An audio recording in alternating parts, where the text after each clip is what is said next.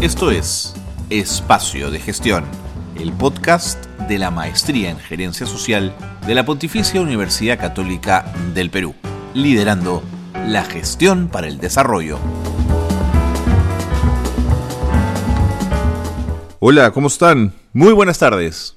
Bienvenidos y bienvenidas como siempre a Espacio de Gestión, el eh, programa de la Maestría en Gerencia Social de la Pontificia Universidad Católica del Perú, el programa decano en esta universidad. Llevamos años junto a ustedes llevándoles este programa, compartiendo los temas de la gerencia social, los temas del desarrollo. Gracias por acompañarnos, gracias por estar con nosotros. Es un gusto estar cada mm, cada semana llevándoles un poquito de estos temas para discutir y compartir. Hoy hablaremos de un tema sensible. Hablaremos de la violencia contra la mujer y el feminicidio en América Latina, pero con énfasis en México. Para ello conversaremos con Claudia Granel. Ella es eh, una peruana, periodista, productora que vive en México y que conoce de cerca la realidad de la violencia contra la mujer en ese país. Ella estará con nosotros desde el DF, desde la Ciudad de México, conversando para espacio de gestión de estos temas tan complejos y tan necesarios de abordar. Quédense con nosotros, comenzamos programa, comienza espacio de gestión.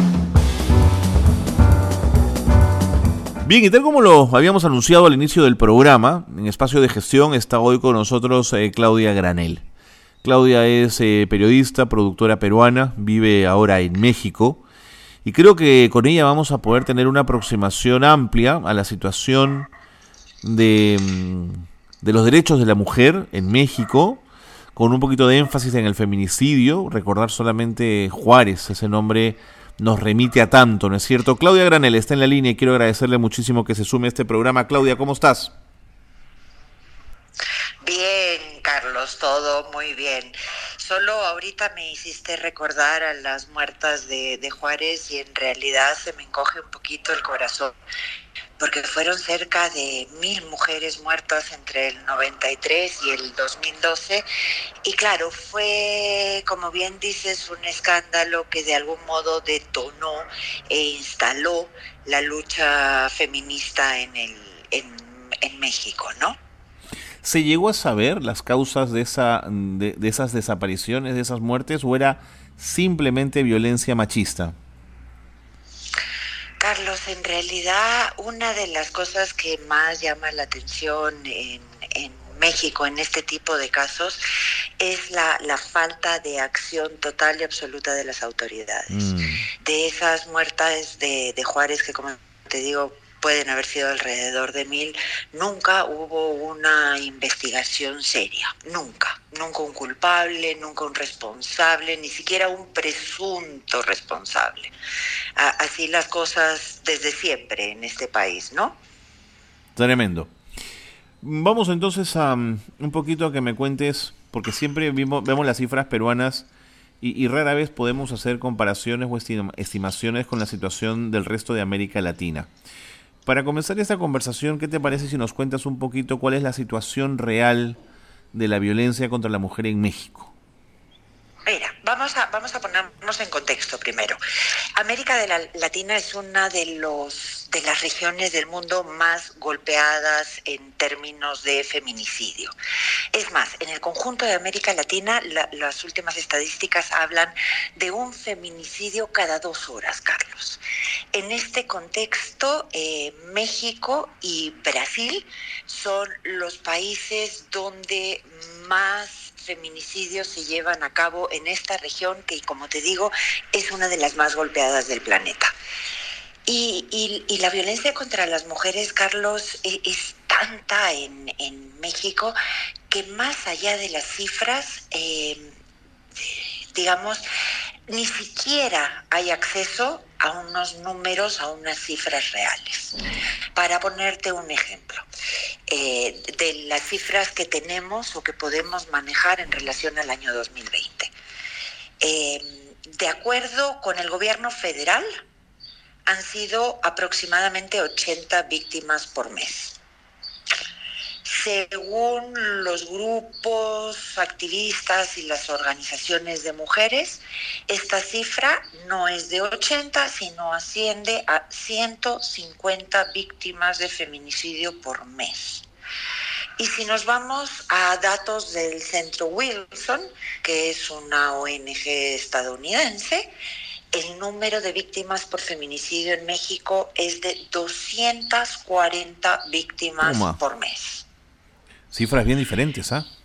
Muy diferentes, Carlos, y, una de las cosas que creo que podemos desprender de esta diferencia de cifras es que muchos de los casos quedan impunes o no son denunciados. Y definitivamente que las leyes en este país y las autoridades de este país son absolutamente insuficientes para defender a las mujeres, ni siquiera para protegerlas. Estos números que nos has eh, revelado y que advierten de esa, de esa crudeza y de esa problemática, eh, son las que han generado que el movimiento feminista en México sea tan activo, esté tan presente. Eh, ¿Está íntimamente ligado a ello? En realidad, como comentábamos al, principio de nuestra conversación, Carlos, la indignación de las mujeres empieza con las muertas de Juárez. Cada muerta más es un leño más al fuego, pero creo que una de las cosas que más pueden indignar a las mujeres mexicanas es lo que yo me atrevería a decir como o a definir como la burla de las más altas autoridades de este país. Y, me refiero en concreto a Andrés Manuel López Obrador, a quien parece como no importarle, pero como te digo, va un poco más allá y llega incluso hasta diríamos nosotros en el Perú, a ningunear esta, esta lucha.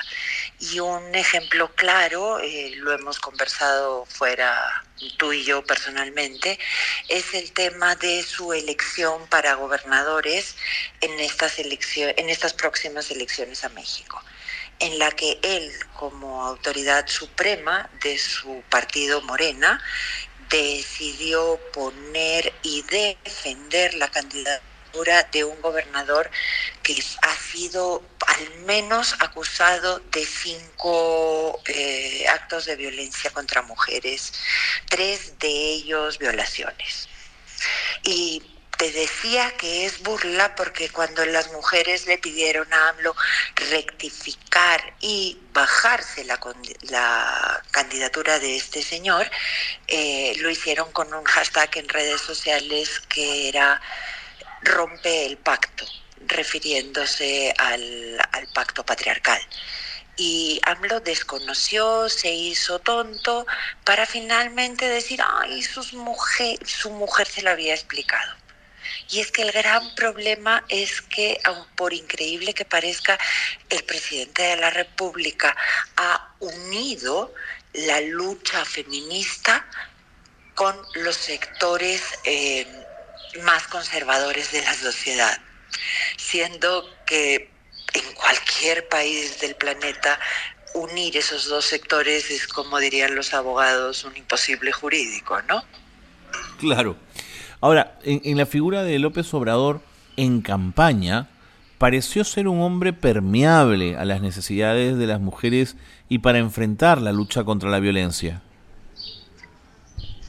Es correcto, es correcto, Carlos.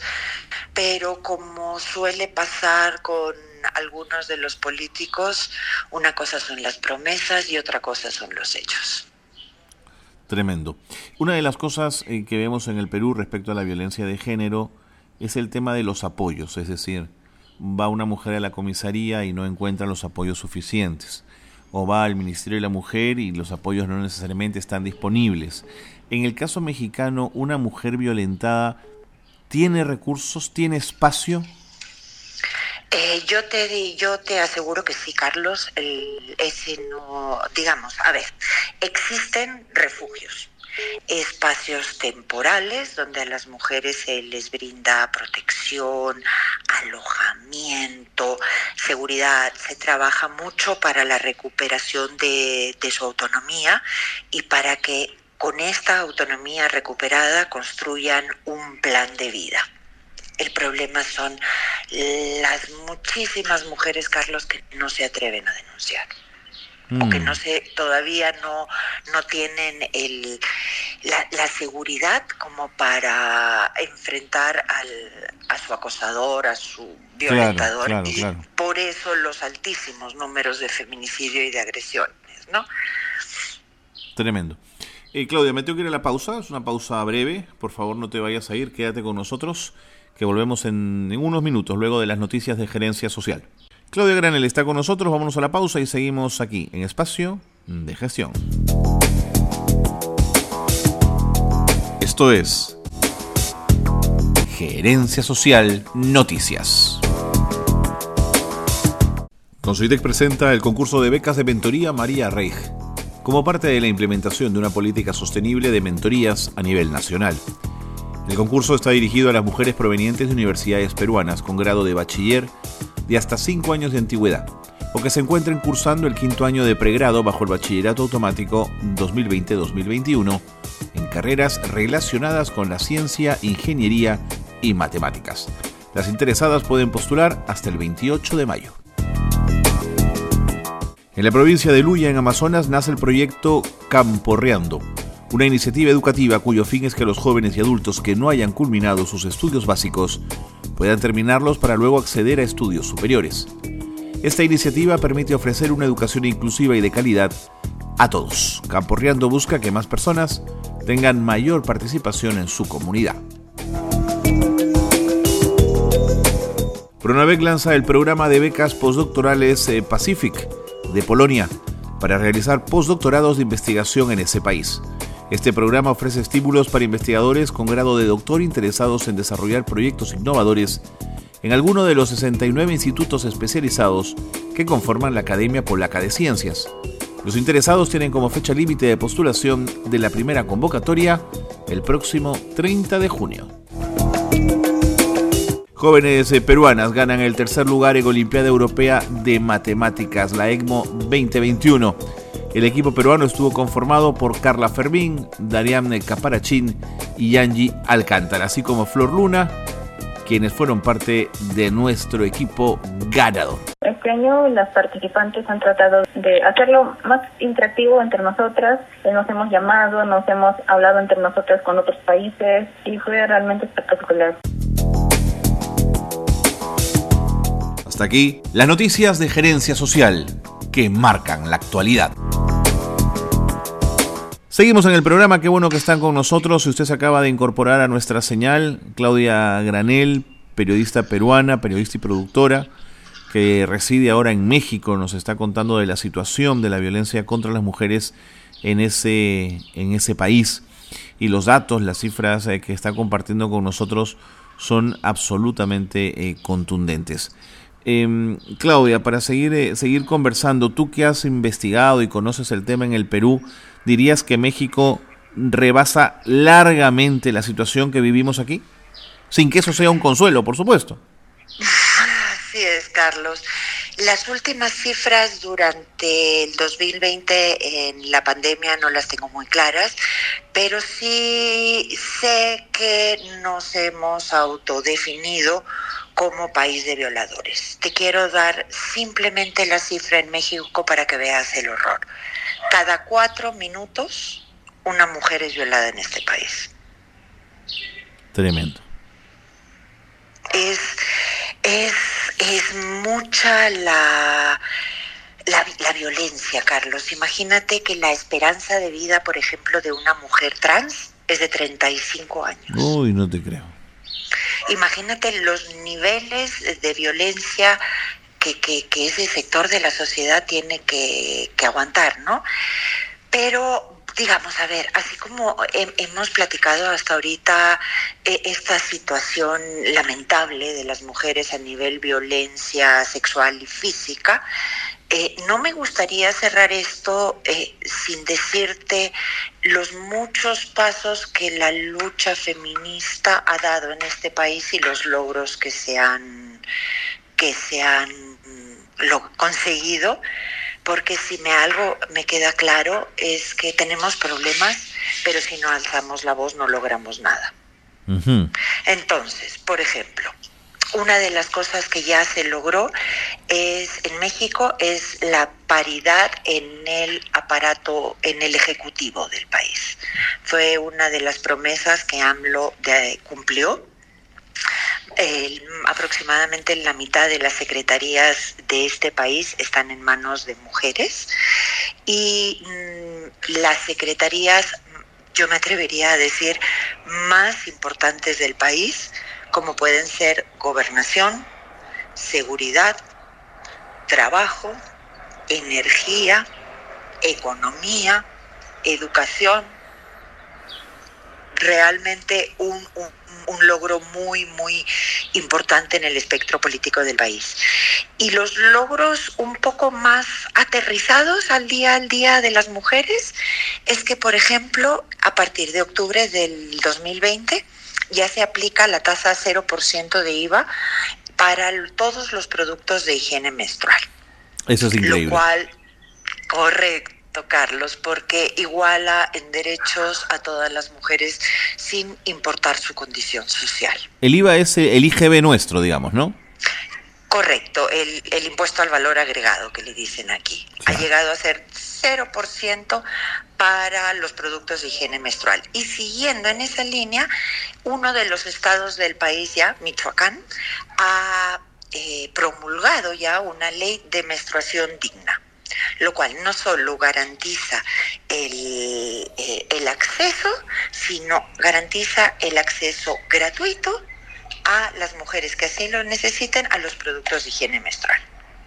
Bueno, esos son pasos considerables, Claudia pasos considerables, Carlos, como también es el aborto legal. que ya evita que muchas mujeres mueran en manos de personal inescrupuloso, ¿no? El, aborto es legal, las causales por las que está permitido dependen del Estado, pero por ejemplo en Ciudad de México desde el 2007 está permitido el, el aborto por libre decisión, sin ninguna causal, hasta la semana 12. ¿Y esto ha sido aprobado en todos los estados de la República Mexicana? Eh, en todos los estados, Carlos, con diferentes causales. Digamos que los más liberales son ciudad, la Ciudad de México y Oaxaca. El resto van en, distinta, en distinta tónica, pero de algún otro modo en todos los estados es, es legal, ¿no? Falta, Carlos, falta mucho, falta como, como en el Perú el tema de la brecha salarial. Claro. Eh, por ejemplo, una mujer en México tiene que trabajar 15 meses para ganar lo que un hombre consigue en tan solo 12 meses. Mm. Ahí, hay, ahí hay todavía un, un, un desfase. Seguirán las mujeres peleando para que esto esta brecha vaya disminuyendo. Y otra del, del grupo de mujeres eh, a las que les falta todavía mucho camino por recorrer son las mujeres con discapacidad. Imagínate que ellas ni siquiera aparecen en, en las encuestas. Tremendo. ¿Y las mujeres indígenas? Depende mucho de los estados, Carlos, pero sí hay condiciones que muchos de nosotros podríamos considerar inimaginables, pero como la venta de niñas, pero están muy unidas con los usos y costumbres de los pueblos indígenas. Mm ahí sí yo no me atrevería mucho a opinar hasta no ver, pero cuando se trata de abusos y costumbres es bien difícil. Y ellas cuentan, eh, eso sí, eh, no, no cuentan. En el, el comandante Marcos, sí. el famoso comandante Marcos tiene un estado liberado en Chiapas, donde por su misma definición, todos estos usos y costumbres están permitidos y alentados. Increíble, ¿eh? Eso es una, una realidad increíble. Bueno, em, en ese mismo sentido, quería preguntarte por la narrativa de los medios de comunicación respecto a estos temas. ¿Los ves cuidadosos o por el contrario, eh, todavía hay que adecuar mucho el discurso eh, pensando en evitar la violencia en contra de las mujeres? Te diría que el tema se toca, como en el Perú y como en muchos de nuestros países se toca más cuando está cercano a la farándula que cuando es una mujer prácticamente desconocida. Y al igual que en nuestro país, muchos de los conductores cuando se expresan eh, en una primera oportunidad y en vivo, eh, terminan culpando a la mujer. Mm. Eh, te podría contar una experiencia más o menos personal. Mi hija trabaja en, la industria cinematográfica mexicana y la semana pasada tuvo que renunciar a su trabajo porque fue víctima de un acoso verbal. Cuando se quejó, eh, la gente a cargo le dijo, ay amor, o te aguantas o renuncias. Mm. En la industria cinematográfica, que digamos es un espacio por lo general liberal y progresista, ¿no? Liberal, progresista y que en este país está de algún modo casi sindicalizado. Ajá. Y lo que ella comentaba con curiosidad, y te lo comento como una fotografía muy personal de esta sociedad, es que cuando se acercó con los amigos y amigas, el discurso fue muy diferente dependiendo del género. Los hombres les dijeron en el 99% de los casos tienes que quejarte y alzar tu voz, mientras que el discurso de las mujeres era, ay mi amor, te vas acostumbrando. Oh, qué locura muchas veces se comprueba que muchas veces somos, Carlos, nosotras mismas quienes nos ponemos más barreras. Sí, bueno, el, patriarcado está ahí para todos y todas, sin duda. Así es, así es. No es solo, no es solo hacer que los que los hombres entiendan, hablando en estereotipo, sino también que las mujeres entendamos. De acuerdo. En el minuto final, mm, en el Día Internacional de la Mujer, vimos protestas eh, muy fuertes de grupos feministas que incluso llegaron al, zócalo del DF y cerca a Palacio de Gobierno. Eh, esta violencia, que no quiero juzgarla ni, ni, la quiero cuestionar, no conozco demasiado su realidad, ¿cómo es percibida por la sociedad mexicana?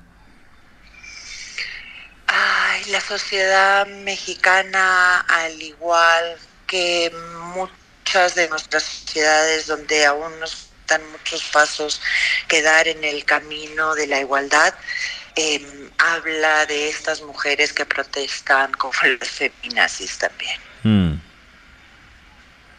Como feminazis. Ese, ese, ese, término es tremendo. Y también en el Perú se usa mucho. ¿eh? Tremendo. Se acepta en estas incoherencias, Carlos, para mí, se acepta la protesta mientras lo hagamos calladitas, ordenadas, en silencio y con la frente gasta. Claudia Granel, mil gracias por haber estado con nosotros. Gracias por habernos ayudado un poco a conocer un poco más la situación de la mujer en México. Gusto, Carlos. Hasta la próxima. Claudia Granel ha estado con nosotros, peruana, vive en México, es eh, periodista, productora de televisión y nos ha contado con esa como una suerte de gran radiografía de lo que ocurre en México y de los avances y retrocesos en materia de derechos en la lucha por la igualdad entre hombres y mujeres. Con ella le ponemos punto final al programa. Gracias por habernos acompañado. Gracias por estar en espacio de gestión.